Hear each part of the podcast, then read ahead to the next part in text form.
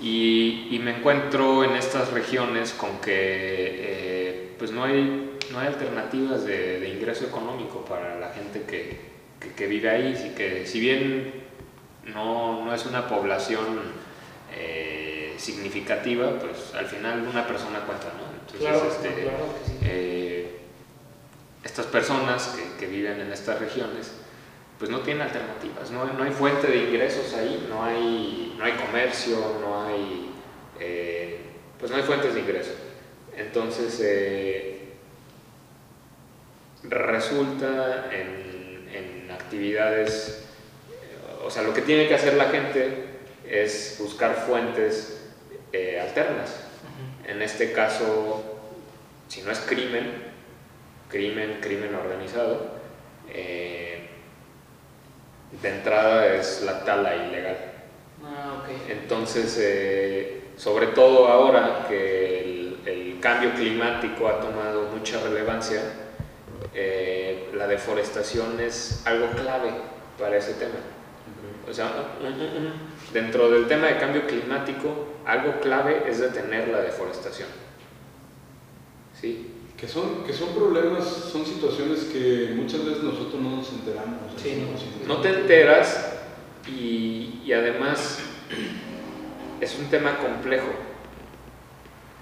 O sea, tú te pones en los zapatos de estas personas y si, tú, y si tú fueras ellos y no tienes que comer, no tienes dinero, no tienes dinero para medicinas, para mantener a tus hijos, para tener un techo, pues recurres a lo que sea. Y si lo que tienes a la mano es talar árboles y vender madera, así sea ilegal, lo vas a hacer. Sí, claro. Entonces eh, es un tema complejo y el tema de raíces económico.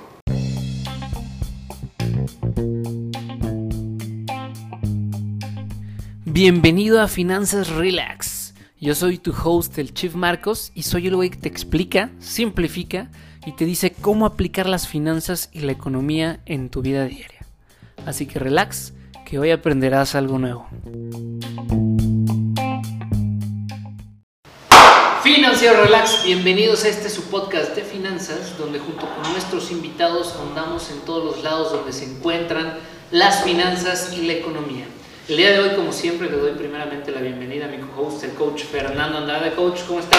Financiero Relax, como siempre, con mucho gusto de estar aquí platicando con ustedes. El día de hoy les tenemos un episodio, la verdad, muy interesante y muy rico.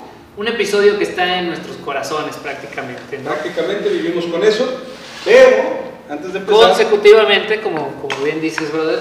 Déjame, traigo el, el, Es correcto. Me voy a atravesar aquí con ustedes, señores. Muy bien. Muy rápido. Rapidísimo, porque aquí estamos ya eh, disfrutando de unas cervecitas, ¿verdad? Caguamí. Carta, carta blanca. Carta blanca. Consecutivamente, como siempre, le damos la bienvenida a la caguamita, carta blanca. Ya patrocínanos, por favor. Haznos ese favor. Salud. Salud, Marcos. Salud, salud, salud. Y el día de hoy tenemos el gusto de presentar con nosotros en este espacio de el podcast Relax. Así lo es. Nada más y nada menos que a un personaje de la Gabe. A un personaje que está en nuestros corazones y es parte, o bueno, su producto es parte de la identidad de este canal. A un personaje del mezcal. Héctor Gloria, profesional del desarrollo y creación de negocios, cofundador de Gabe Agro, Mezcal Tajacú y otras empresas exitosas y fracasadas que lo ayudaron a llegar hasta donde está hasta el día de hoy. Le gustan los deportes de aventura al aire libre, pero en definitiva su favorito es el backpacking. Platícanos, platícanos Héctor, bienvenido. bienvenido, bienvenido, brother. Brother, primero bienvenido. Marcos, muchas gracias. Este, gracias por aceptar la invitación. Salud otra vez. Salud otra vez. Falta el mezcalito todavía. Ahorita, ahorita, ahorita. Oye, pero sí, ¿qué, ¿qué, onda? Yo también tuve duda de eso. ¿Qué es el backpacking? Pues bueno, primero muchas gracias por, por invitarme.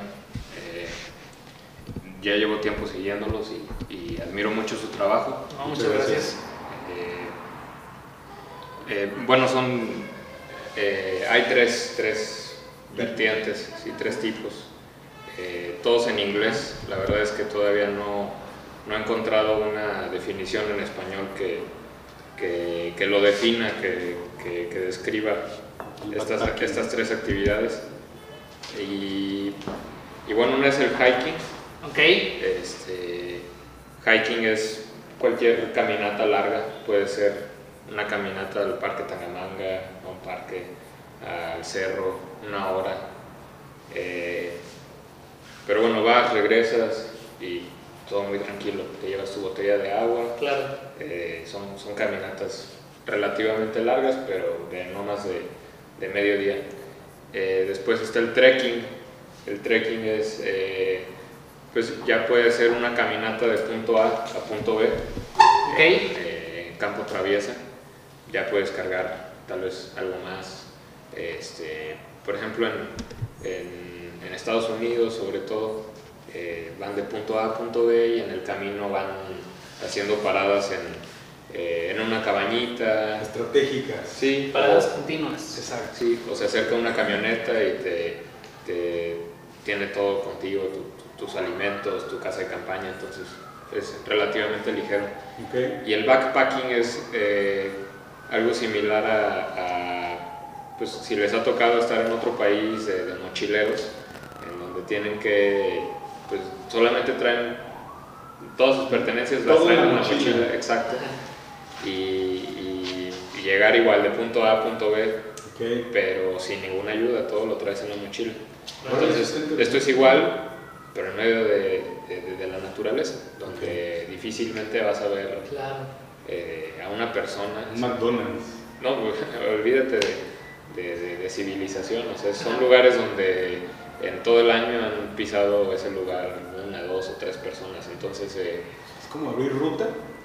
sí, en algunos lugares sí, en algunos lugares hay que ir abriendo ruta. Eh, y, y bueno, es muy, muy padre.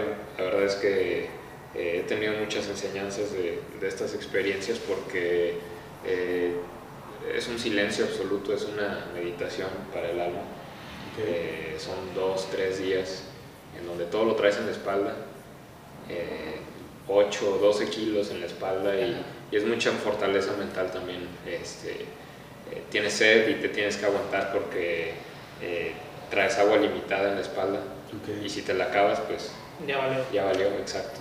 Claro. Entonces eh, hay que aprender a administrarse, a, a ser fuerte este, con, con lo que sientes, cansancio, sed, etc. Pero bueno, al final la recompensa es padre, no, no termina siendo lo mismo después de, de una caminata Una experiencia de esas. Oye, es. es, es una historia bastante interesante. Fíjate que yo no conocía el concepto de backpacking en ese estilo. Sin embargo, creo que pues, bueno, has tenido la oportunidad de, por lo que comentas, has tenido la oportunidad de hacer algunos de estos viajes. Sí, ¿Cómo es que, vamos, qué es lo que alcanzas a ver, por ejemplo, al final de un camino? ¿Qué tipo, tú arrancas con algún objetivo y lo tomas, lo desarrollas, o tú vas a la espera de qué es lo que venga en el caminar? Eh, bueno, gran parte del, del objetivo de estas este, aventuras, que, que al final de cuentas es eso, es una, una aventura de toda la caminata, eh, pues es conocer lugares que, eh, a los que no hay acceso de otra manera, que no sea caminando o a caballo, a veces ni a caballo, por ejemplo. Entonces, eh, pues es dejarte sorprender, dejarte sorprender eh, de lo que hay en el camino, exacto. Y, y bueno, esto una de las lecciones que, que- que- que he internalizado eh, después de estas experiencias es, es eso, que, que el tema es disfrutar el, el camino, eh, la, la- la subida. Este, no, es, no es solamente la cima, llegar a la cima, eh, pues Es consecuencia de... eh, eh, es, es consecuencia, pero es, eh, es un elemento más, no, no es el único objetivo. Sí, sí. Y entonces es ir disfrutando todo el camino, este, eh, ir platicando contigo mismo.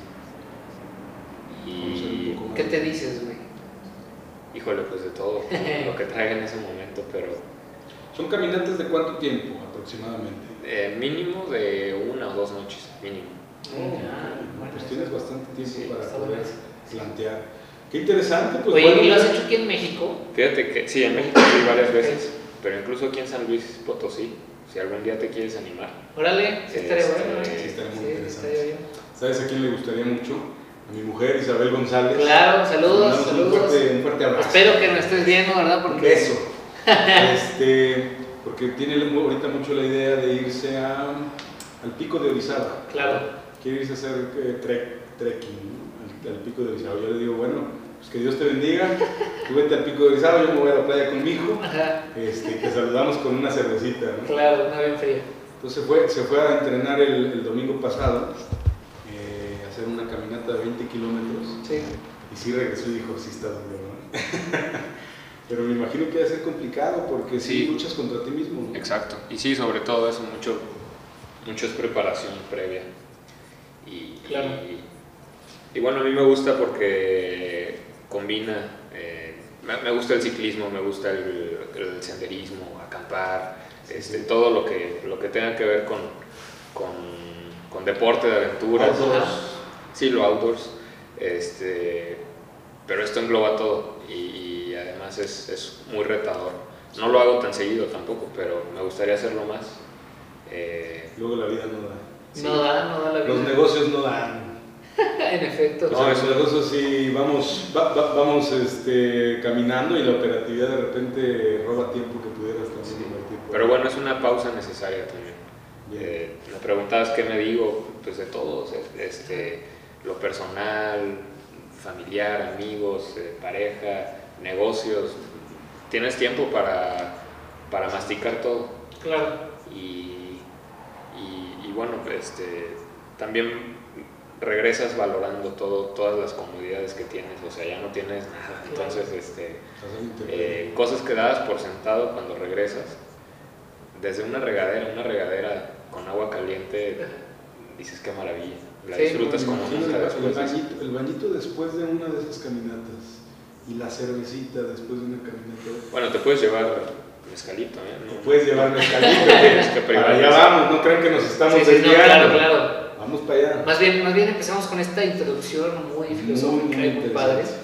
Pero bueno, Héctor, me encanta esto que nos estás platicando. Este, creo que es siempre, y, y ayer comentaba con una, con una clienta, este, y me decía, oye, pues por dónde empiezo, güey?", ¿no? Y por el final, sí, yo digo, empieza por el final, güey, ¿no? Platícanos cómo empieza este tema del senderismo, bueno, del backpacking, Ujú. pero más que nada, platícanos quién eres. Ya nos dijiste quién eres en el fondo, pero ¿qué onda? ¿Cómo, cómo, cómo, cómo nace Héctor Gloria? Este, ¿A qué viene el mundo? Y bueno, para los que no sepan, él es el actual, este, digamos, propietario, el director, no sé, de Tajacu, Mezcal, que bueno, el mezcal para nosotros es eh, infinitamente bondadoso, infinitamente bueno y es parte de la correcto. identidad de este canal. Es Entonces, correcto. pues, bienvenido, bienvenido, ¿verdad? Muchas gracias, sentido. Marcos. ¿Quién es Héctor? ¿Quién es? Eh, bueno, yo te empezaría platicando eh, que tengo recuerdos, por ejemplo, de, de- de preparatoria, y íbamos juntos en Claro. preparatoria. Este, eh, al final de, de- de preparatoria, sobre todo, eh, cuando yo veía que muchos amigos, muchos conocidos ya tenían muy definido este, alguna carrera, alguna especialidad. Eh, no sé, veías alguno en, en medicina que ya estaba decidido que, que iba a ser médico, este, eh, otro que ciencias genómicas. Este, o sea, o sea, ya, ya sabían exactamente qué, qué- Según- ¿Qué querían? ¿Qué Bueno, querían? según ellos, Según. según ellos. Exacto. Sí, sí. y, y- y de todo, ¿no? Este, y pues yo siempre he sido muy curioso, muy, este, me interesa todo, todo. Correcto. Entonces, eh, pues era difícil para alguien como yo decidir qué, ¿Cuál era el camino que te iba a definir, entre exacto. comillas? ¿no? Sí, sí, o sea, era un parteaguas Ujú. esa, esa etapa. Y, y entonces eh, creo que hubo un, un- un momento, un evento que, que- que cambió el rumbo, que, que definió parte de- del rumbo de hacia, hacia donde estoy ahorita. Eh, pues yo quería, bueno, eh, solicité una entrevista con el director de, del- del- de la escuela, de, de- de la universidad, Paulino. Paulino. Sí, y este. eh, y mi intención era. ¿no? Sí, Paulino. Bermot. Saludos a Paulino. Saludos, Paulino, donde estés viendo. Yo me, acuerdo, yo me acuerdo mucho de él por la, cuando fue la balacera allá afuera de, Sí. de la universidad. Nos tocó una balacera, amigos, aquí en San Luis Potosí. Y yo me acuerdo que él salió corriendo con lente oscuro y la madre, y agachas y la chingada y no sé qué, ¿no? Oh, un buen cabrón, creo yo. No, un, un personaje y, y le aprendí mucho, yo, bueno, me acuerdo, haciendo un paréntesis, de cuando dejó un billete en medio de Ah, todo sí, cierto. el edificio y era como para demostrar que, que la honestidad, el valor de la honestidad. Un- billete así en medio del, Sí, sí. del patio y ahí tenía que estar. En un plástico, ¿no? Sí. Que era, le el billete de la, honest- de la honestidad. Sí. ¿Y siguió ahí? Sí, Sí, ahí se sí. quedó. Sí. Entonces, bueno, él, él era alguien así muy disruptivo en- en- en Ciertas formas de Sí, en la manera de enseñar, eh, eh, lo admiro mucho. eh, y entonces yo solicito una cita con él, eh, con él y con mis papás, pero y mi intención era ¿En qué, ¿En qué universidad estaban? eh, en el TEC de Monterrey, Ok, aquí en San Luis Potosí. ya, ya. Y mi intención era que me ayudara a convencer a mis papás a, a que me quedara en una de, de las carreras que, que ofrecía la, la escuela. Tus papás no querían que te quedaras. No que no quisieran, pero mm, eh, quería complementar este, todo esto con, con, Convencimiento puro. sí, con Paulino. Yo decía, si, si, si le pido ayuda a Paulino, no hay falla, no, Claro. no va a haber este pretexto para que, Sí, para sí. que no quieran. Y, y bueno, yo eh, me acuerdo que me interesaba mecatrónica, este, eh, ingeniería aeronáutica también, aunque no estaba aquí en San Luis Potosí, el tronco común lo podías empezar y era una que me interesaba, este, finanzas, eh, bueno, no me podía decidir por una, tenía tres, ¿Cuál de cuatro, las cinco. ciencias, ¿Cuál de las ciencias que son exactas casi casi? Claro. Puedo decidir. Interesante. Y, y entonces, eh, bueno, la, la intención era doble, una que me ayudara a convencerlos y otra que, este, que me ayudara a decidir a mí también. Sí, ¿cuál era el rumbo? Y entonces él, bueno, en resumen de toda esta historia, él eh, me, me, me presenta un concepto que hasta ahora lo he vuelto a escuchar, no, no era, para mí era algo nuevo en ese entonces, eh, el tema de especialistas y de generalistas. Ah, claro. Sí, claro, claro. este, Fíjate que ese concepto, perdón que te interrumpa, lo acabo de escuchar hace no más de un mes. Yo desconocía Sí. ese concepto eh, por un buen amigo Raúl Serrano que hablaba de este de estilo de personas generalistas. Sí, claro, claro. Vamos que si bien no dominaban sí, al 100% una habilidad, pero conocían mucho de todo. ¿no? Claro. Y que su mente era muy, vamos, hasta creativa y no podían encas- encasillarse en un lugar, sino eran como una mente más, más abierta, vamos, más libre. así es. Si no lo conocían, entonces este concepto está desde cuándo? Sí. Pues eso fue hace ya, yo creo, unos 10 años más o menos. Interesante. Este, ya lo traía Paulino en ese entonces, así de, Así de cabrón. así de innovador Paulino. era. Y este, Muy innovador, güey. Sí, Muy innovador. bastante, bastante. Yo me acabo de enterar hace poco. Sí. Entonces él, él, este, me dibuja un cuadrante y me dice, mira, es que, a ver, o sea, yo tengo alumnos que me dicen, que yo les pregunto, ¿y qué quieres? ¿Qué quieres hacer cuando terminas de estudiar? Este, no, pues yo quiero ser chef, sí, pero ¿qué quieres? O sea, digo, quiero estudiar chef, pero ¿qué quieres cuando estudies chef? O sea, ¿cómo te ves El para ¿El qué. para qué? terminando? Responde tu para qué. Y dice, y la mayoría me responden, bueno, es que quiero poner un restaurante, quiero este, hacer una cadena de mariscos con, con carnes, no sé. Ajá. Este, eh, eso era lo que le, le respondían la mayoría de los alumnos. Y él les decía, no, es que no necesitas ser chef, no necesitas estudiar Para tener eso. gastronomía. Sí, claro. Tú lo que necesitas es estudiar negocios, saber cómo administrar un restaurante o una franquicia de restaurantes y contratas unos chefs, un chef o unos chefs. Este, si quieres ya después te, te- te- te especializas más en, temas de gastronomía, pero tú lo que necesitas es algo más general, necesitas negocios. Interesante, me hubiera conocido, me hubiera gustado conocer este. Sí, claro. Sí, se lo agradezco, se lo agradezco Paulino. infinitamente. Entonces eh, me enseñó un cuadrante. un cuadrante en donde este, eh, pues medía el nivel de especialidad pero también este, el campo de trabajo de, de, de cada... O sea, en el eje horizontal era el nivel de especialidad y en el eje vertical el campo de trabajo que tiene Ok. esa carrera, ¿no? Entonces, por ¿Qué ejemplo... tan demandante es? Pues qué tan, este, ¿O qué tan, oportunidades qué tienes? tan versátil es, ¿Qué tan exacto, qué tan versátil? es eh, cierta carrera. Entonces, por ejemplo, un médico es muy especialista y su campo de trabajo es muy reducido, ¿sí? O sea, solo puede trabajar Una especialidad. en el sector casi. salud, por ejemplo, ¿no? Sí, Exacto. los ojos o la rodilla. Exacto, sí, y si te especializas más, pues cada vez ac- acotas más ese, ese campo. Ujú. Entonces, este, pues mapeo todas las, las carreras que yo tenía en mente Sin duda era una mente brillante. Sí, claro, güey. y, y una de ellas, este, una de las carreras que me interesaban, que era nueva, era la- yo era la segunda generación en San Luis Potosí. No, no, eh, se me hace que la tercera, no estoy seguro, pero era de las primeras. Este, mapea la carrera de creación y desarrollo de empresas, una carrera de emprendimiento. Eh, algo nuevo en México, algo que Sí, no se escuchaba sí, en ningún lugar. La carrera eh, se, se crea justo, en- se lanza justamente en este campus, en el campus San Luis Potosí.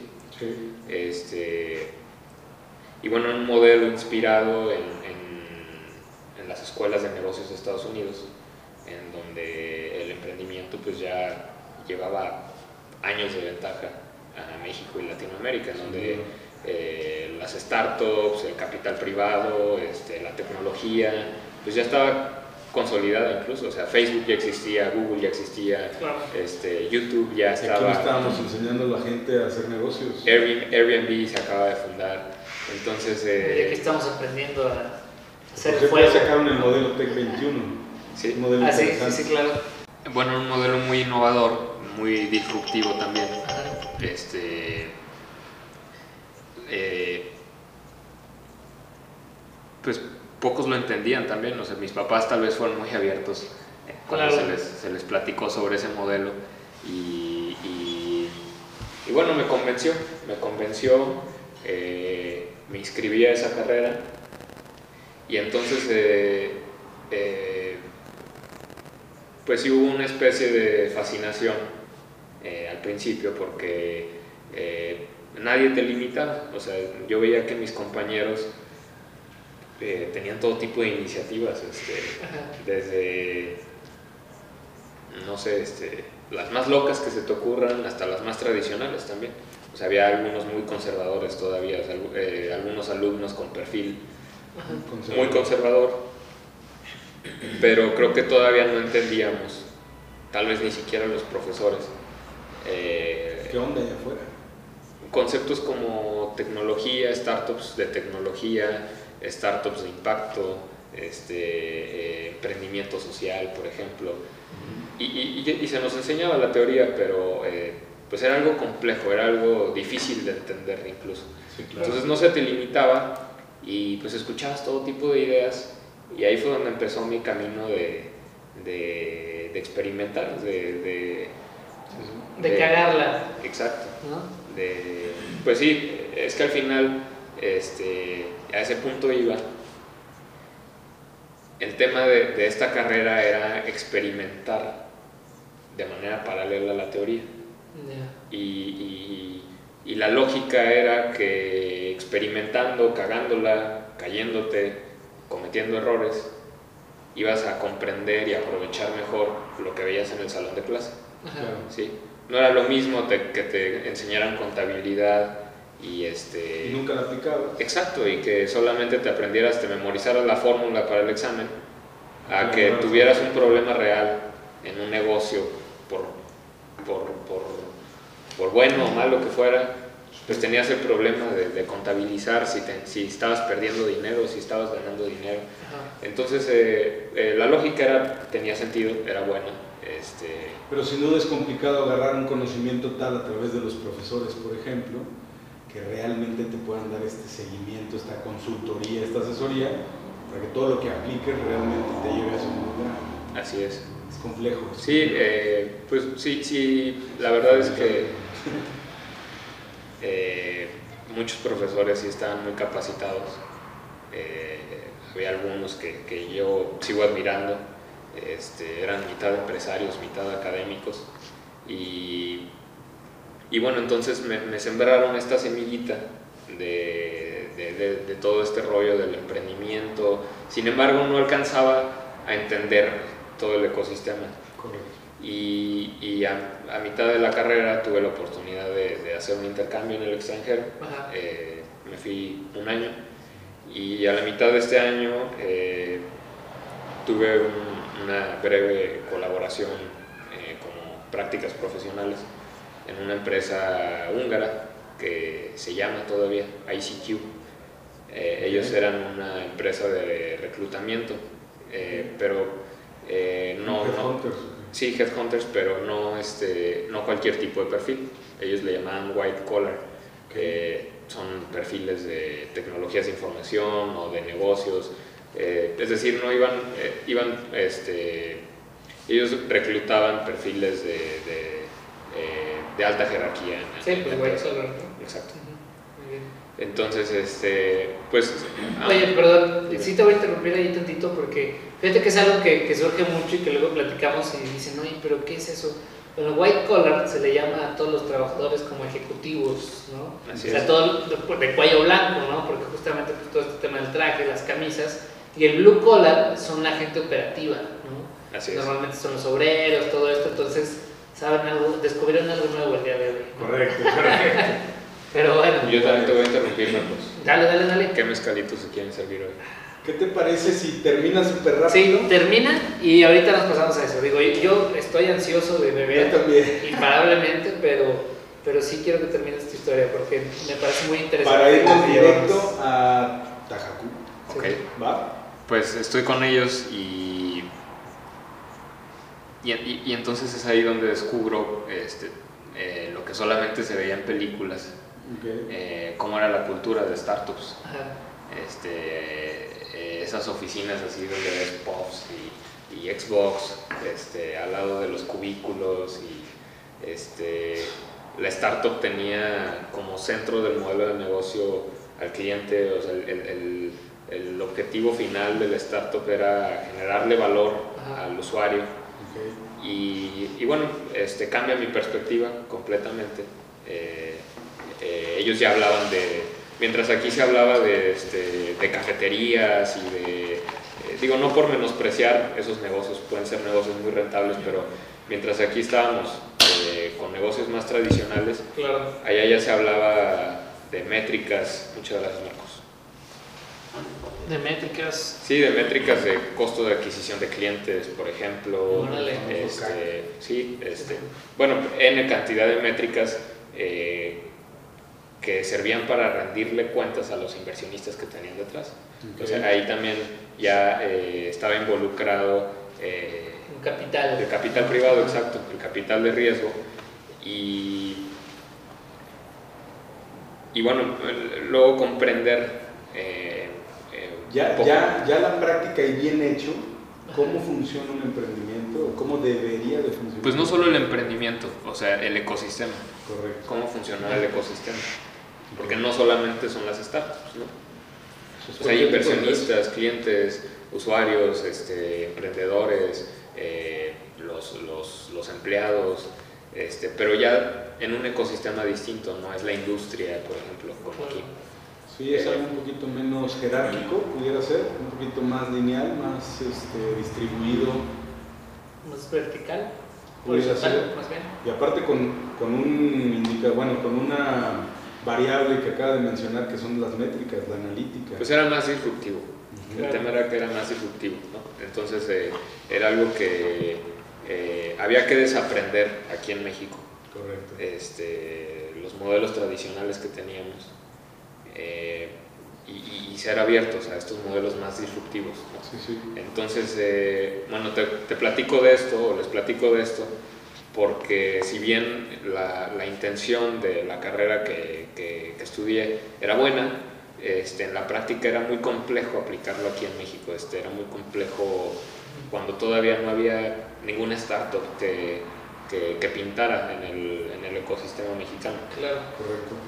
Eh, y entonces, eh, regreso con, con, una perspectiva distinta, con una, eh, eh, pues, motivado, exacto, nuevas formas, y, y empiezo a, hice prácticas en, en, una empresa de energía solar, y me metí, me clavé mucho en la ingeniería del, del, modelo de esta empresa, este,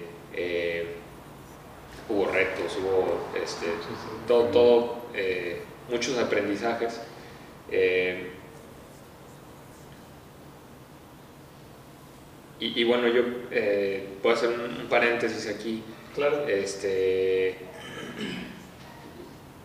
yo recuerdo mi, mi niñez sobre todo en, en, caminos de tierra, en este, claro, claro. de la buena. en el cerro, en fogatas, este, etc, etc. Rayones en la rodilla. Claro. Y, el frutzi en la, en la llanta de atrás. casi casi. Eh, alguna vez me, me, llega de, Navidad a mí y a mi hermano una, una cuatrimoto. Y, este, y al siguiente año otra. Entonces, eh, eso fue, no sé, a los 8, 9, 10 años de edad. Y, el, y y más o menos en esa edad este, mi papá me enseña a manejar también en la terracería. Entonces, eh, pues olvídate, lo, único que quería yo a esa edad era ir al cerro. ¿Para qué? Para usar la moto, para estar con el perro, para este, seguir manejando. No me dejaba acelerar, solamente era con el freno en una camioneta automática. Entonces, este, pues me toca, me toca todo esto. Y bueno, eh, en ese momento, este, les, les hice el paréntesis de, de mi niñez y de, de, cómo, este, pues siempre he sido así, siempre ahí nació el gusto de, de estar afuera, de estar en, la naturaleza. Eh, un día trabajando para, para, colaborando en esta empresa de, de marketing, eh, me encuentro unas, un agave que, que, estaba floreando. Yo no sabía que era una flor de, agave en ese entonces. Y, este, y, y ya tenía cápsulas el, el, agave en la flor. Eh, las cápsulas tenían semillas. Se había reproducido sexualmente el agave. Y, y lo, lo, lo, bajé este, con un serrucho y bajé el, el, quiote para tener las semillas con cuidado y recolecté las semillas. Justo en ese entonces, eso fue hace unos 6, 7 años, eh, mi papá, por hobby, este, quiso, quiso retomar, por, no sé si por, por nostalgia o, solamente por curiosidad, quiso retomar el, eh, una tradición que se estaba perdiendo en, eh, de donde son originarios mi, mi, abuelo y mi bisabuelo. Eh, ellos son originarios del altiplano potosino, una región mezcalera por tradición desde, desde la conquista. En, San Luis Potosí en particular, las haciendas de, de, los españoles, pues esta es una región muy adversa en condiciones agroclimáticas. Entonces, eh, pues, pues no se daban otros cultivos, las actividades económicas aquí hace 500 años. Eh, no, no quiero quedar en vergüenza frente de la cámara. Por favor, te espero entonces. no, esto sí. Ahí va, ahí va, ahí va. Se logró, se logró. A todos nuestro, nuestro auditorio, una disculpa. Oye, perdón, güey, te interrumpí en la mitad de la historia. Entonces, en las haciendas, en las haciendas que estaban aquí en San Luis Potosí, era una tradición. Sí, las haciendas que están en esta región, su actividad económica era el mezcal.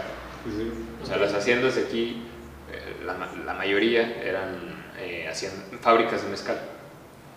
Entonces, eh, sobre todo en esta región de donde son originarios mi abuelo y mi bisabuelo, eh, pues estaba perdiendo en la generación de mi papá y en la generación de mi abuelo este, la, tradición mezcalera, la tradición de hacer mezcal. Y tu papá dijo, pues vamos a retomar. Sí, empezó de curioso, este, empezó a hacer algunas destilaciones en volúmenes muy pequeños con el agave que hay en la región. Este, se metió, se clavó en, en, cómo hacerlo, en técnicas, este, pues eh, El proceso. el sí, proceso. le dedicó gran parte de su tiempo a este tema. Correcto. Y, y- y yo les contaba esta historia de las semillas y, este, y me puse curioso a germinarlas también. Eh, vi que, que eran semillas, pensé que no, no se iban a germinar y las puse en venta en, en Mercado Libre. Ok. Puse en venta este, semillas de agave y, y llegó un punto en el que eh, mi salario Se vio superado. Sí, eh, de mis ingresos, la mitad este, era mi salario y la otra mitad era venta de semillas de agave. Sí, sí. Órale. Entonces, este, pues bueno, fue, Ahorita voy a hacer una un, un resumen de la historia porque es muy interesante. ¿Cómo, cómo terminas hasta acá? sí, eh, fue un- fueron esfuerzos paralelos, Sí, sí. el de él y el mío. Eh, sin embargo, llegó un punto en el que, eh, bueno, después me toca hacer, este, hacer un due diligence de una, de una empresa mezcalera. Ok. a la que, que iba a recibir inversión. Y, y bueno, vemos el mapa más completo, ya teníamos nuestra marca de mezcal, Correcto. veo el mapa más completo de la industria, de, de- del potencial a nivel global de, de este tema. Y, y entonces eh, pues decidimos unir fuerzas, decidimos unir este, esfuerzos y, y lanzamos nuestra marca. Es Mezcal Y así nace Tajac. Es Tajacú. Tajacú. Ok. Tajacú me decías que es el nombre prehispánico del. No, el nombre. la- la- la- en latín, ¿no? Eh, no, el nombre científico. Sí, es que ya Yo me no he hecho. recuerdo. El nombre científico del jabalí, Así ¿correcto? es, correcto. Tajacú. Sí. Porque en las regiones donde hay jabalíes regularmente hay, hay agave. Así es. Sí, este, agaves hay más o menos 250 especies de agave. ¿Ok? Sí. ¿Qué te parece entonces? Sí. Sí, no, claro, claro. Oye, entonces así nace Tajacú. Tajacú y algo que a mí me parecía muy, muy padre de lo que platicabas, digo que nos, ha- que nos has platicado, es que son curadores, ¿no? Ujú. ¿Nos puedes platicar brevemente de esto en lo que nos explicas? Porque si se fijan aquí tenemos unas botellas muy bonitas, muy bien diseñadas, muy bien todo, este, y son diferentes. ¿En qué, en qué se diferencian este, mientras nos servimos uno para ver? Un mezcalito. Pues sí son, sí, sí son diferentes. Vamos a ir probando. No, solo vamos a. tenemos opción para destapar uno el día de hoy. A ver, vamos. Público, que- ¿cuál quieren probar? Miren, aquí tenemos. mira, ¿Qué tal si los voy diciendo y lo explicas un poquito? Perfecto. ¿Eh? Aquí tenemos el espadín, este. Mezcal joven. Mezcal ¿no? joven. Sí, Sí, sí. espadín, espadín, que el espadín, creo que esto es más común, ¿no? Sí. Pero- Sí, el nombre científico del espadín es eh, Angustifolia how. Ok. Es un, no es lo un- quise leer porque dije, no la voy a cagar. es un agave que eh, eh, mayormente está en Oaxaca. El espadín. Este, representa el 80%, 75-80% del volumen total de mezcal.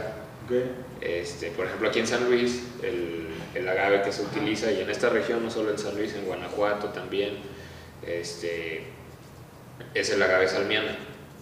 Ok. Sí, el agave salmiana, pues, eh, ha, estado, ha ido despegando poco a poco, pero todavía no es un, un agave que en volumen eh, represente Se un porcentaje. No, todavía no representa un porcentaje importante dentro de la producción total a nivel nacional de litros. Pero está despegando, está agarrando fuerza. Es un mezcal que gusta mucho, es un agave con notas únicas. Este, y bueno, eh, nosotros tenemos alrededor de 10 etiquetas. Ok, Eh, cada etiqueta es un agave distinto Sí, sí. ok. y cada agave es endémico de, cierta región. Exacto. Ah. Entonces, por ejemplo, este, esta etiqueta azul Ajá. es un mezcal que se destila en Guerrero por maestros mezcaleros de Guerrero, sí, sí. utilizando el agave que hay en Guerrero. El agave de Guerrero se llama cupriata, es, es el agave más común en esa región. Este otro es un, bueno, hoy trajimos solamente tres eh, para que para tampoco inundar aquí tu escenario, Marcos. No, no, no, para inun- inúndalo de mezcal. De mezcal si es necesario. ¿no? Sí, sin duda, sin duda. Eh, este agave se llama Rodacanta. Eh, todos estos agaves tienen nombres comunes y nombres científicos. El, el espadín es el nombre común y el nombre científico es Angustifolia java. Angustifoliejao. Así es. Muy bien. Este se llama Rodacanta y nombres comunes tiene, tiene varios dependiendo de la región. En, Puebla le llaman mexicano, Ok. en Oaxaca le llaman quiche, este, Vale. pero bueno, el- el- con el que no hay pierdes con el nombre científico. Ya. Entonces, eh, pues nosotros somos curadores, justamente como decías, Marcos. Este, lo que hacemos es que nos gusta eh, cómo trabaja un maestro mezcalero. Nosotros le llevamos las piñas de agave que, que seleccionamos, que, que- que queremos que se, se procesen, y le pedimos al maestro mezcalero que nos haga un lote único para Ok. nosotros. Entonces, Sí, de hecho, bueno, nada más para eh, continuar con lo, con lo que dices, en las botellas de Tajacú, si ustedes se fijan, cada una dice botella 114 de 384. Supongo que es el lote total de botellas que se hicieron. así es. Y entonces ahorita nos vamos a echar, no sé si la 114 o la, Las que quieras, Marcos. o la 223, ¿no? Pero eso es, significa que sean curadores, ¿no? Así es. diciendo. Sí, entonces eh, nos hacen lotes eh, especiales solo para la marca y, y bueno, las envasamos en, en, eh, en distintas etiquetas que tenemos. Ok. Eh, no sé cuál quisieran probar hoy. Este, Pues mira, ya tuvimos la oportunidad el fin de semana pasado, Sí, vamos, justamente de probar el mismísimo de embriagarnos. Guerrero. Copriata. bueno, algo que estoy omitiendo es que eh, no es tener etiquetas por tener etiquetas, sino es tener mezcales por tener mezcales de todo el país. Son nueve estados los que tienen denominación de de origen. origen. Claro. Eh, aquí el tema, por ejemplo, comparándolo con el tequila. El tequila al final es un mezcal más. Sí, sí. Cualquier destilado de agave es un mezcal. Sí, Sin embargo, tequila eh, tiene denominación de origen. claro. Es como si fuera una marca. Bueno, más bien es una marca que pertenece al, al gobierno eh, federal de, mira, eso no lo de- sabía. de la nación. Eh, y, y entonces cualquier destilado de, de agave tequilana Weber o agave azul, que es un nombre común, Ajá. Que se procese dentro de denominación de origen de tequila, que en este caso es Jalisco, eh, algunos estados de Michoacán, algunos estados de Tamaulipas, otros más de Guanajuato y otros más de Nayarit. Si se destila dentro de, de- de este cerco, se puede llamar tequila, Ok. Ok. si no, no. O sea, si yo aquí tengo unas plantas de agave tequilana Weber y lo destilo aquí en San Luis Potosí, no se puede llamar tequila. Claro. Si lo destilo en España, no se puede llamar tequila. ¿sí? Entonces, eh, destilarlo, envasarlo, las plantas tienen que estar establecidas dentro de denominación de origen. Los límites territoriales. Así es. Claro. Como, como decíamos, como el Bordeaux o el Champagne, ¿no? Ah, claro. O el coñac también, el coñac también es. El whisky, el whisky, Whisky también. también. Entonces, eh, bueno, además hay que cumplir con la norma. Hay, este, por ejemplo, en el tequila, para llamarse tequila, eh, puede contener, eh, o más bien tiene que contener mínimo 51% de agave. Ok. Puede tener el otro 49% de otras azúcares, pero mientras tenga el 51% se puede llamar tequila. Si se quiere llamar tequila 100% agave, pues bueno, tiene que ser 100% agave. En el mezcal no. En el mezcal tiene que ser 100% agave siempre. Siempre. Eh, y bueno, el tequila, por ejemplo, eh, son 110 mil, 111 mil kilómetros cuadrados de, de territorio este, de denominación de origen. Ok. En el mezcal son más de 500 mil. Ok. Entonces, Órale. este, bueno, hay, algunas diferencias. ¿no? Comparaciones, ¿no? Bien. Oye, pero vámonos sirviendo porque te Sí. quiero preguntar justamente cómo empieza este tema, eh, cómo entra todo el tema financiero dentro de las industrias, tanto tequilera, bueno, más del mezcal obviamente, este, y ahorita quiero que también nos platiques del proyecto que traes, Claro. este, que se me hace muy interesante justamente porque se me hace muy mexicano y muy financiero a la vez, entonces me encanta. ¿no? Interesante. Con todo gusto. Brother, pues tú, tú di que... Adelante, que- pues para mí el espadín, voy a, voy a quitar todo esto, para mí el espadín es la mejor opción, no sé qué opinan ustedes. ¿No? Sirve ¿A ti que, cuál- cuál sirve que lo más? conocemos. Híjole, pues yo tengo favoritos por temporadas, pero todos me gustan. Y bueno, te explicaba, no, no es tener mezcal, no es tener Mezcal agaves por- agaves. Eh, el tema aquí es que todos tienen sabores, notas Ok. y aromas distintos eh, que no tienes en el tequila. Eh, en el tequila es un solo sabor, un sabor plano. Ajá. Eh, aquí aquí son, es una variedad increíble de, de sabores, aromas, que cambia por el agave que se utiliza y además por, por el maestro, por la región, etc. Claro. Oye, ¿qué tanto influye el maestro? O sea, yo nunca he entendido cuál es la... Digo, porque por ejemplo, hay un tequila que digo, me gusta mucho, no sé si sea bueno o sea malo, pero el maestro tequilero siempre en la etiqueta dice quién es el maestro tequilero. ¿Qué es lo que hace un maestro tequilero, o en este caso un maestro mezcalero, dentro del proceso que... Pues es que al final es como un chef, ¿Ok? es una receta. Y aunque sea la misma receta, cada quien puede tener su sazón. Ok, Sí, ok, ok. Eh, Pero ¿qué, qué le adicionan? no? Digo, porque supongo que pues, hay un proceso, es como digo, ahorita que dices lo de ser chef, no sé si sea lo- la misma referencia, pero no sé, todo el mundo puede hacer un huevo estrellado, pues que, o sea, pones el aceite, el huevo, sal, pimienta si tú quieres y listo. Pero ¿en qué varía entonces? En todo, Ok, a ver, todo. o sea, ex- eh, explícame. eh, cuánto agave le puso, qué leña utilizó, Ah, ok. este, si al momento de La le- la- perdón, la leña es para... para cocerlo. Bueno, Ok, el proceso para- es que tú tienes, el, el agave eh, tiene que madurar Ok, para poderlo procesar. No puedes procesar agave inmaduro. ok, ok. El agave eh, lo puedes procesar solamente en su última etapa de vida. Mm. Los agaves mueren. Ajá. Los agaves no son como Ah, eso no sabía, ¿eh? eh, no son como otras especies que pueden vivir 2000 años, 3000 años. Ok. Eh, el agave tiene un ciclo. Salucita. Este, este, nada más, este que estamos probando es un espadilla mexicano, agave rodajacanta, trel, Rodacanta. rodacanta, soy bien malo leyendo, perdónenme. Salud. Financiero Relax, salud. Financiero relax. Mm. Oye, ¿qué características tiene este Pues güey? mira, lo primero es que lo tienes que oler. Este güey le tomó un chingada. No, yo no le he tomado. Olerlo y...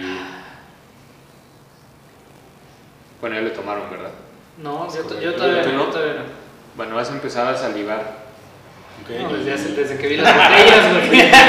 Desde que llegamos al inicio del programa. Y entonces hay algunas no- algunos aromas. Este, Cualquier aroma que tú percibas es válido. Por ejemplo, eh, hubo una persona que un día me dijo, es que a mí me recuerda como a una habitación húmeda de adobe cuando una vez estaba ahí de niño. A eso me, a eso me evoca. Al final son recuerdos, o sea, te va a evocar a recuerdos.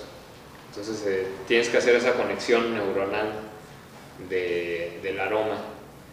Y todo es válido. A ti te puede oler a tu cuarto, a ti te puede oler a tu abuelita, a ti te- o sea, a todos les va a oler a Y si algo me llega un olor a cantina. Es que has estado mucho ahí, güey. Y eso. Esa es la realidad. Qué, del- qué delicia. Muy bien, muy bien. ¿Ya le podemos tomar agua? Está bueno, por favor. Desvirtuando completamente la, el ritual. El proceso. Sí, bueno, ¿qué, qué, qué te digo yo si yo le tomé antes de que si Todo, todo, todo explicar está algo, bien. Y bueno, el, el primer trago, si no hubieras tomado cerveza, el primer trago eh, es el choque alcohólico, te sabe mayormente alcohol. Después sabe como maderita, ¿no? Bueno, ahorita ya no, ya tuviste choque alcohólico por la cerveza. A ti ya, Por las últimas tres horas, güey. tú, tú ya estás percibiendo las, las notas del mezcal. Ok. ¿sí? Sí, y ya no tú ya dijiste una, maderita. Ujú. Maderita, madera. Madera. Maderita y madera no es lo mismo. Es correcto. Es lo que decimos, pero fíjate que, bueno, saludos otra vez al Nacho Monroy. Y, y- y decíamos, andamos tomando un curso de, de, de ventas de, de lenguaje de la negociación. Y justo decía, no digas diminutivos, o sea, es importante que... Lo digas como son. Sí, porque es. siempre decimos la tarjetita. Sin pena, sin miedo. Un clientito. Un clientito. No, un cliente, güey. tu tarjeta. Tarjeta. ¿no? O sea, dale- como que dale la importancia. Claro. Pero tienes razón, digo, yo estoy de acuerdo, la maderita no es igual que la madera. Bien, bien. Pues entonces, ¿qué te parece si arrancamos ahora sí de lleno con, con este tema que ya nos empezaste a compartir un poquito de cuestiones, vamos, cuestiones de territorio, cuestiones de denominación de origen, la diferencia entre el agave azul, que es el agave que generalmente se va hacia el tequila, Solo Weber, tequila. Bueno, bueno, en Zacatecas, por ejemplo, que es denominación de origen de mezcal, Ajá. eh, se destila agave azul, ¿ok? pero se llama mezcal, Claro. no es tequila, porque Zacatecas es denominación de origen de mezcal. Correcto. Pero, sí, Platic- por favor. Platicábamos de, los diferentes, de las diferentes regiones y que San Luis Potosí es una región también muy rica en agave en ciertas, en ciertas zonas. Así Vamos. Eh, y nos empezamos a meter a que hay más de 200 y tantas eh, variedades de agave donde se puede destilar el mezcal. No todas. No todas. Sí, no todas. ¿Cuál- Es- ¿Cuáles son las más comunes? Eh, O, o de todas se puede sacar. ¿No dices que no? hay registro histórico. Bueno, a ver, el, el mezcal eh, no, es, no, no es originario de México. O sea, eh, las culturas prehispánicas no destilaban. Sí. O sea, ellos, eh, su bebida era el... ¿Puedes hacer un poquito eso? Sí, Sí, nada más- adelante, adelante. No mucho porque luego del eco, ¿no? Su bebida era el pulque. Ok. Sí, este. eh, es que me estoy intentando acordar cómo se llamaba en náhuatl. Ok.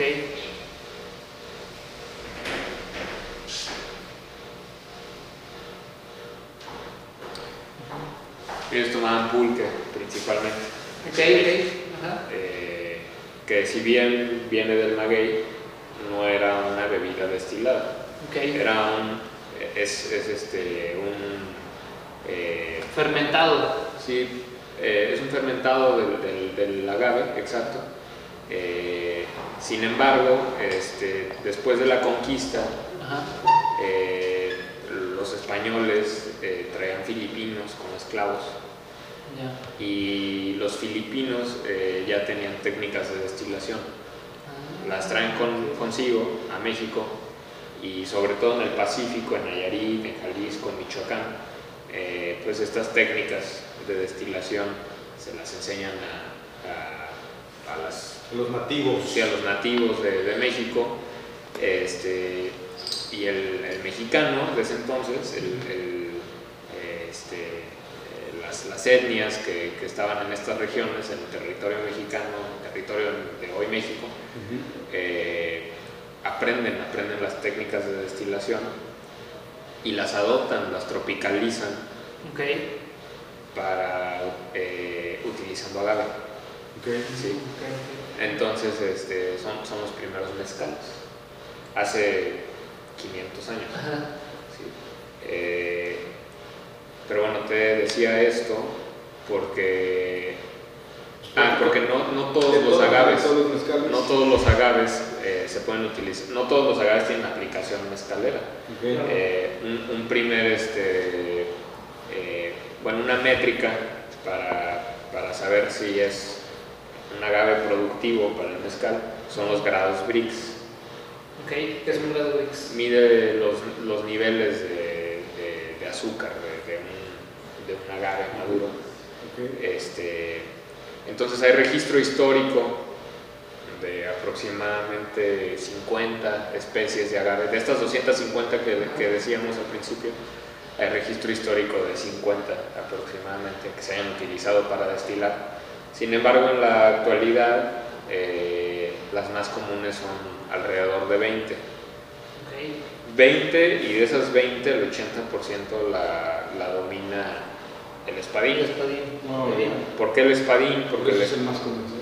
es, es el, es el agave más domesticado, Ujú. o sea, el que ya se establece en cultivos eh, como mon- eh, agroindustriales, como, como monocultivos, y, y es uno de los agaves más productivos, es decir, es uno de los agaves que más litros te da por kilo. Sí. Eh, sin embargo, los, los demás agaves, eh, hay muchos con, con- bueno, hay, hay otros 19 en este caso, eh, con mucho potencial, Ajá. que si bien tal vez no son tan productivos como el espadín a la hora de destilarse, eh, tienen notas y aromas muy únicos. eh, muy- El espadín es un mezcal eh, mayormente de notas planas. Este, sus, sus sabores y sus aromas son más planos. Eh, y los otros agaves, sobre todo el, el de San Luis, el salmiano, eh, son notas más complejas. o sea, le, le encuentras más sabores, este, después de pasártelo el retrogusto te da otras notas, son, son, son destilados más complejos. Correcto. Por ejemplo, el vodka, eh, que, que es un, aga- un agave, perdón, este, es un destilado insípido, es un destilado que si lo hueles huele a etanol nada más. Sí, sí. El mezcal no, Ajá. el mezcal justo después de destilarse ya tiene aromas, a agave, a ahumado, a, este, a mineral, a pimienta, a notas, ¿no? Ok. Este- Jean-Baptiste Grenouille estaría muy encantado de estar oliéndolo. Sí, sí. Y, y bueno, entonces tú me preguntas eh, si, si todas se pueden destilar. No, todas no. Este, son, son aproximadamente Unas 20. 20, ok. Sí. Eh, sin embargo, eh, es, es un tema complejo para la industria porque eh, tienes que planear con mucha anticipación tu producción de materia prima. Claro. Entiendo que para que un agave madure al grado que yo ya lo pueda utilizar para el destilado, tienen que pasar cerca de 5 o 6 años. Sí, este, Oye, perdón, yo te iba a preguntar algo antes nada más. ¿Productivo significa que pu- puedes producir más litros por kilo? O... sí, este, o sea, hay, hay algunos agaves que tal vez no llegan a tener el nivel de azúcar que necesitas ok. Para el destilado. para poderlo fermentar. ¿sí? La fermentación es que las bacterias eh, consumen alcohol, digo azúcar, Ajá. y su desecho es el alcohol. Sí, sí. ¿sí? Entonces, si tu agave no tiene el suficiente nivel de azúcares. No, no vas a lograr la fermentación que deseas. Tal vez logres un nivel de fermentación, pero no, no el suficiente para, para los litros que estás buscando. Entonces, eh, bueno, lo que dices es muy importante. Eh, el agave, para poderlo cosechar, para poderlo jimar, que es la actividad de, de- de podarlo y que solamente quede la piña, Por algo la marca Jimador. ¿sí? Eh, tienes que hacerlo justo antes de que se va a morir. El agave tiene un ciclo, un ciclo de vida. Correcto. ¿sí? Eh, le comentaba a Marcos antes de... Qué bueno, te gustó. Le comentaba a Marcos que, eh, a diferencia de otras plantas, que por ejemplo, tal vez aquí en, en el jardín que está aquí al lado, veas árboles de, de 200, 300, 400 años. Ajá. Eh, los agaves, a- a- los, los más, bueno, los que yo he visto, no tengo el dato aquí, pero eh, los agaves más longevos que he visto son de 30, 40, 50 años y se mueren. Siempre se terminan muriendo. Tienen un ciclo de vida. Sí. Eh, crecen, bueno, nacen, crecen, Se reproduce. se reproducen asexualmente. Tienen varias estrategias de reproducción sexual y asexual. Se reproducen asex- asexualmente a lo largo de su, de su ciclo y al final todos buscan reproducir, reproducirse sexualmente. Ok. La reproducción sexual es que, eh, bueno, crece la piña, crece la planta y en la última etapa se, se busca florear, eh, un escapo floral, Ok. como un tallo. Entonces se adelgaza de la parte más alta, de la punta, se adelgaza y, y empieza a emerger un tallo, el quiote, Ujú. es el quiote que, que es el nombre común del tallo, quiote. Entonces empieza a, a- a nacer un quiote, este quiote tarda un año, un año y medio en, en crecer completamente. Y entonces en primavera más o menos, la mayoría de los agaves, todos tienen distintas temporadas de floración, pero eh, sobre todo en primavera, eh, florean. Entonces son estos quiotes con flores que, que no sé si les ha tocado ver en la carretera, este, tallos altos con unas flores. Eh, tienen, florean y si un murciélago, una abeja, una avispa, un, eh, cualquier agente polinizador las poliniza, es decir, va de la flor del agave A al agave B o C o D, eso es una reproducción sexual. Ahí es donde se reproducen sexualmente los agaves. Ya. Y entonces, si, si, si lograron reproducirse sexualmente, es decir, si había otros agaves floreando 5 kilómetros a la redonda, Ajá. van a, van a, a- a cerrar las flores, a crear una cápsula y la cápsula va a contener semillas. Correcto. Cuando tienen semillas, el agave ya se va a morir. La ¿Y planta ¿Cómo identificas? por la semilla, por la Entonces cápsula. tú, ok, tú agarras y dices, ¿sabes qué? Ya hay cápsulas. Ya hay semillas. cápsulas y abajo ves a la planta madre y ya está secándose. Ese es el momento. Ya. No, es antes, pero te estoy explicando cuál es el ciclo de un agave. Ok. Eh, se está secando, entonces lo que va a pasar es que esa planta madre, o sea, la planta que, que generó esa- ese, ese capo floral y las flores, se va a secar, ya se está muriendo, se muere poco a poco, hasta un punto en el que incluso se cae, le gana el peso del quiote de la flor, se Órale. cae, entonces eh, se cae con todo y cápsulas, se abren las cápsulas, Y van se esparcen, llega una lluvia Claro. y nacen nuevos magueyes, Ya. nuevos agaves. Qué interesante. Ese es el Oye, ciclo del agave. Curso de biología Sí, claro. de, de, de la agave, ¿no? Acá. Bueno, bueno. El agave se aprovecha para el mezcal justo antes de que floree. Ok.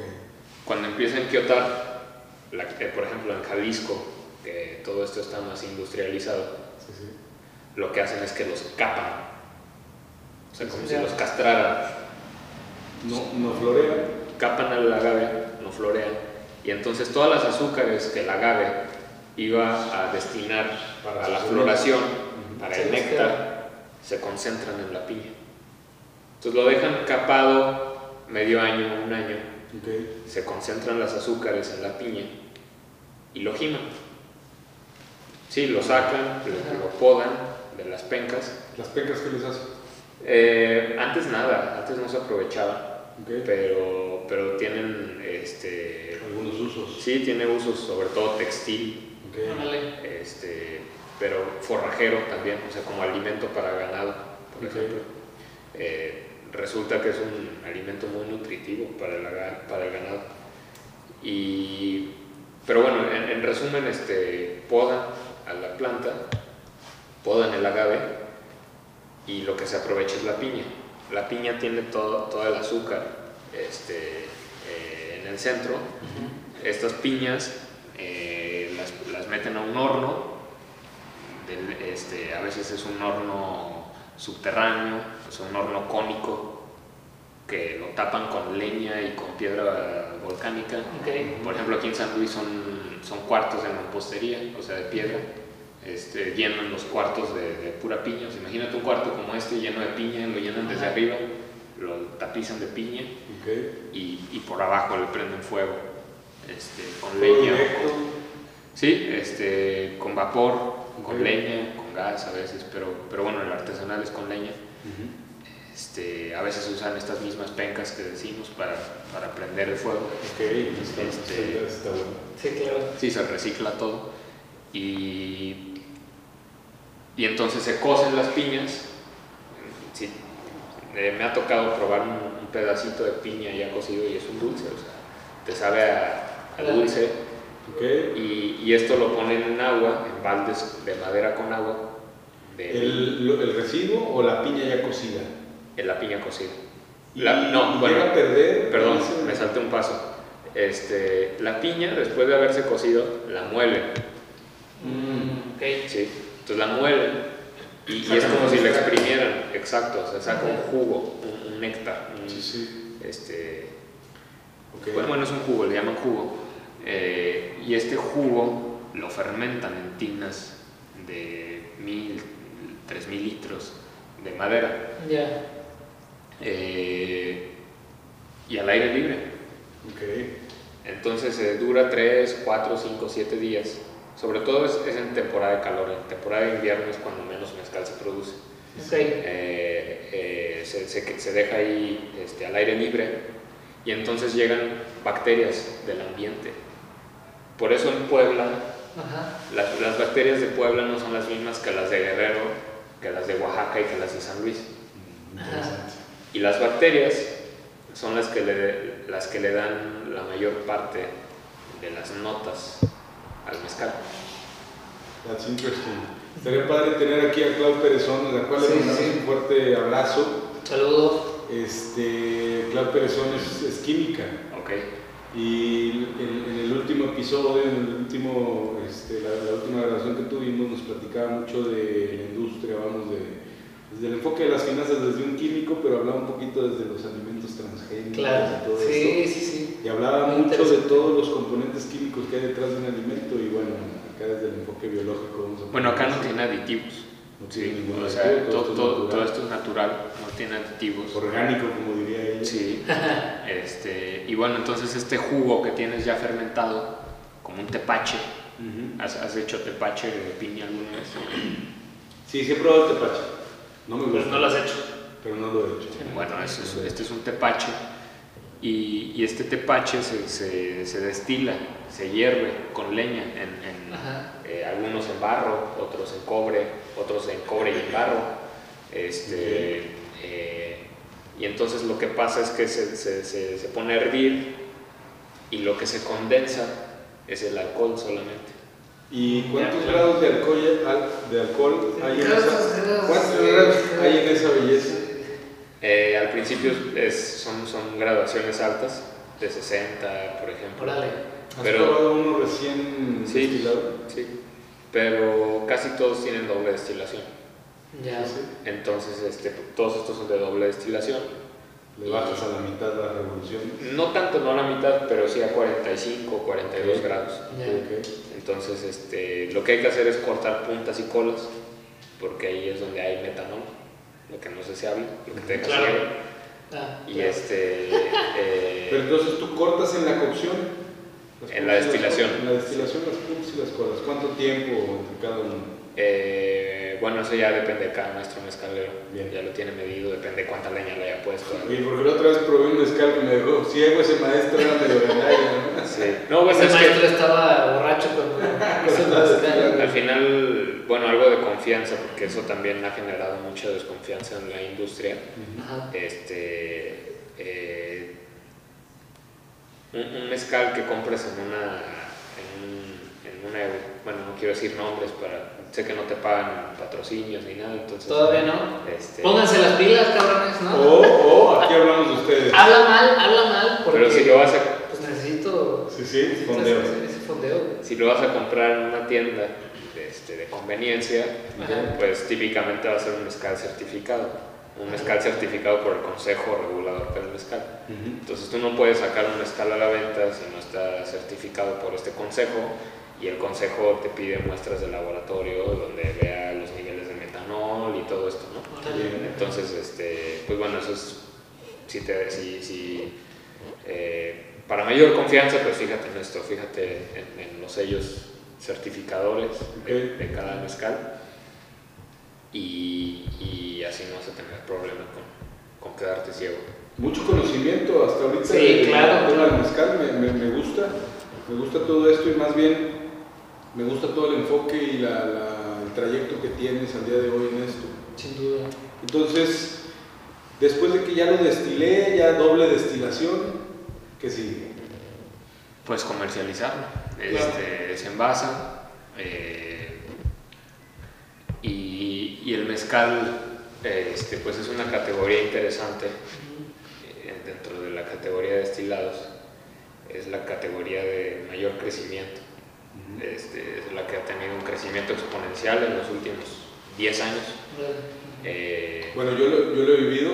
Desde el enfoque de cliente, te podría decir, yo empecé a tener un poquito, y, y lo digo porque vamos empatando a esta curva de crecimiento, yo creo que lugares aquí en San Luis como la mezcalería, Claro, la, la- piquería, la ¿no? piquería, lugares como, vamos, donde se empezaba a comercializar un poquito el mezcal y toda. Sí. Y lo interesante es todo lo que platicaste al principio de este, de este programa, toda la cultura que hay detrás. Claro. Porque entendemos entonces, antes de pasar a lo siguiente, que es la comercialización, un punto muy, muy importante de toda esta plática, pero antes de, hay toda una cultura detrás del mezcal. ¿no? Correcto. O sea, y todo lo que nos acabas de platicar hasta ahorita es un trayecto, vamos, artesanal, un poquito, vamos, de historia Ajá. que trasciende por, por eh, siglos, vamos. Entonces, al final de cuentas, estamos frente a uno de la- una de las plantas más importantes para nosotros como mexicanos, que es el agave, Sí. por el tequila, por el mezcal, los destilados que se pueden lograr. Y consumimos un producto que se hace en el país, ¿de acuerdo? Sí. Es de denominación de origen, vamos. Eh, si no surge o si no se destila dentro de la región determinada, no puede llamarse como tal. Y es un producto que nos ha hecho tener muchas, Sumamente muchas, muchos buenos recuerdos. claro. Y algunos otros que se nos olvidaron, pero que sabemos que la pasamos muy bien. Seguramente la pasamos bien. Entonces, adelante. Oye, yo quiero que nos platiques un poquito del tema de la industria para también ir eh, abordando este proyecto que tienes que me fascina. La verdad es que eh, hace poquito ven- venía platicando con un amigo que también sabe mucho esta onda de, pues la onda del cannabis, ¿no? Sobre todo, pero de los cultivos. Y me decía, ah, pues como el, no me acuerdo, hijo de su madre, como el chile piquín en, en Yucatán o no me acuerdo qué era, pero justamente hicieron un tema de que querían hacer una moneda a partir de los kilos. Sí, como una criptomoneda a partir, o sea, que tenía la base, en vez del peso o el dólar, que tenía la base en kilos de costales de chile. Sí, que estaba sustentada por, por producción de chile. Sí, por producción de chiles, que se produce mucho allá. Entonces se me hace muy interesante cómo conectas este mundo eh, Financiero, financiero con el mundo este, de la De agricultura. ¿no? Sí, pues muy, muy interesante. Bueno, no sé si vas a decir algo más. No, no, no, justo eso, y, y justamente me gusta porque también al final del día yo siempre platico esta historia de los derivados, ¿no? O sea, los derivados nacieron a partir de este, los bushels, ¿no? Que son eh, los costales de trigo que se tenían y se comercializaban sobre todo en Chicago. Y entonces empieza esta comercialización sí. este, adelantada de costales de trigo de acuerdo al ciclo del trigo. Y por ejemplo, también los, los japoneses dicen que es de ellos los derivados porque empezaron con el tema del arroz, ¿no? Ok. Del arroz, entonces ellos dicen que pues ellos inventaron los derivados porque el ciclo del arroz y los contratos del arroz. Pero, ¿qué onda con el agave entonces? O sea, Oye, ¿va, va a haber un derivado del agave? Habrá un derivado del agave. Y fíjate que cuando lo platicamos la primera vez, o sea, me, me surgió la idea, sobre todo por, por la simplicidad. y Digo, hablamos de un tema incluso de seguros, Sí. ¿no? que de cierto modo pues, es un derivado. Así es. Este, ¿Qué onda con, con el agave y, y cómo, cómo lo aprovechas en un tema financiero? Oye, oye, derivados y el agave. Derivados y el agave. Porque los derivados son instrumentos financieros complejos, Sí, sí. ¿de acuerdo? Incluso hay muchos financieros que argumentan el que no se logran entender al 100%, no lo sé. Pero los de, sí, sí, sí, Sí, eran los sí, derivados, claro. o los futuros, no sé. Sí, es un derivado. Entonces, vamos a platicar qué pudiera pasar en el futuro. No estoy, no estoy este, ajeno a la idea de que el día de mañana pudiera haber un derivado del mezcal. Sí, Claro. porque sobre todo se me hace muy interesante la perspectiva que tienes de que logras entender la industria, sobre todo hablando eh, de José Cuervo, que si quieres ahorita nos platicas de cómo yo no sabía que tenían esta marca de mezcal muy conocida, que ojalá nos patrocine. Pero no, no es cierto, Tajac, Tajac. Tajacú nos va a patrocinar. Ojalá. Pero ¿qué te parece si me sirvo un poquito más? No, claro, pero ¿cómo, Ustedes muy, muy tranquilos. ¿Cómo avanzas? O sea, ¿cómo logras entender la industria y a partir de eso eh, evalúas un modelo de negocio que te puede beneficiar? Claro. Pues eh, muy interesante lo que dicen los dos. Este, sobre todo, o, o bueno, voy a comenzar con, con- con tu comentario. Eh, al final, algo que diferencia mucho el mezcal de otras categorías es el tema cultural. Eh, Claro. El, el- el mezcal es, es la tercera bebida más cara por, por mili- o de mayor valor por mililitro a nivel global, eh, por encima del tequila, solo detrás del coñac y el armañac. Eh, pero gran parte de este valor eh, es, es por todo lo que hay detrás, por, por la cultura, por el proceso artesanal, eh, por, por la responsabilidad social también. Eh, este no es un destilado que se procesa en volumen, no es un destilado de, de proceso industrial, es un destilado eh, que, que, que tiene muchos años detrás de proceso. Cada gota tiene muchos años de proceso.